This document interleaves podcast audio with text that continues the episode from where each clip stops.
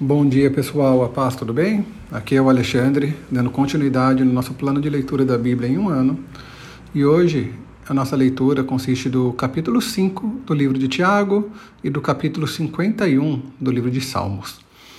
Tiago 5 começa com uma advertência para os ricos, que não honram seus subordinados e que apenas vivem para satisfazer seus próprios desejos carnais e egoístas. O futuro para essas pessoas não é dos melhores. Eles terão seus tesouros corroídos e serão destruídos. Após isso, lemos sobre a importância de sermos pacientes enquanto aguardamos o retorno do Senhor. Acho muito interessante a ilustração usada no versículo 7. Nós lemos assim: Vejam como os lavradores esperam pacientemente a chuva do outono e da primavera, com grande expectativa aguardam o amadurecimento de sua preciosa colheita. E nós, pessoal, será que temos aguardado de alguma forma o retorno do Senhor? Será que lembramos disso diariamente e aguardamos, e aguardamos esse dia com uma grande expectativa? Infelizmente, pelo menos da minha parte, acredito que nem sempre fazemos isso. Um grande puxão de orelha aí para nós. E Tiago termina o capítulo falando sobre o poder da oração. Ele não fala apenas da importância de orarmos pelas nossas próprias necessidades, mas ele ainda fala sobre a importância de orarmos uns pelos outros. No versículo 16 temos: Portanto, confessem seus pecados uns aos outros e orem um pelos outros para serem curados. A oração de um justo tem grande poder e produz grandes resultados. No Salmo 51, vemos o rei Davi arrependido pelo pecado que ele cometeu com Batseba. Davi se humilha e pede que Deus tenha misericórdia dele, que Deus apague as manchas da rebeldia, que Deus lave lave-o de toda a sua culpa. Ele se diz perseguido pelo pecado o tempo todo e pede que Deus devolva sua alegria e felicidade. E no versículo 17, ele nos mostra qual é o grande desejo de Deus para todos nós pecadores.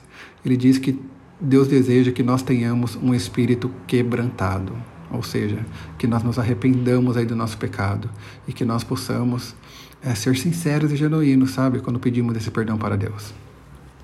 Pessoal, é, algumas coisas aí para a gente pensar hoje, sabe? Muitas lições na leitura de hoje, mas eu vou focar aqui em três. A primeira coisa, aonde está o nosso coração? Não importa, sabe, o, o, quanto de dinheiro que temos, o quão bom é o nosso trabalho, o quão maravilhosa é a nossa casa, nada deve ter uma importância maior em nossa vida do que Deus.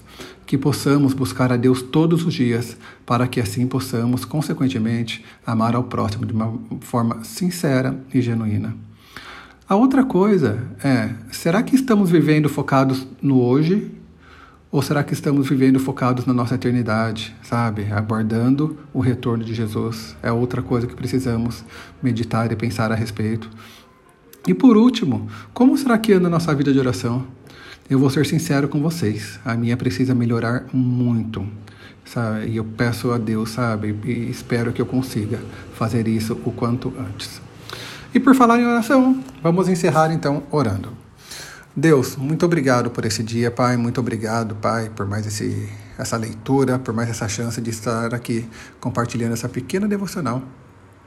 Ó oh, meu Deus, eu peço que o Senhor nos ajude, Pai, que o Seu Espírito Santo possa estar nos incomodando e possa estar nos mostrando, Deus, é, se estamos dando prioridade para o Senhor em nossa vida, se estamos, ó Deus, lembrando diariamente da grande promessa que temos de vida eterna e do retorno de Jesus.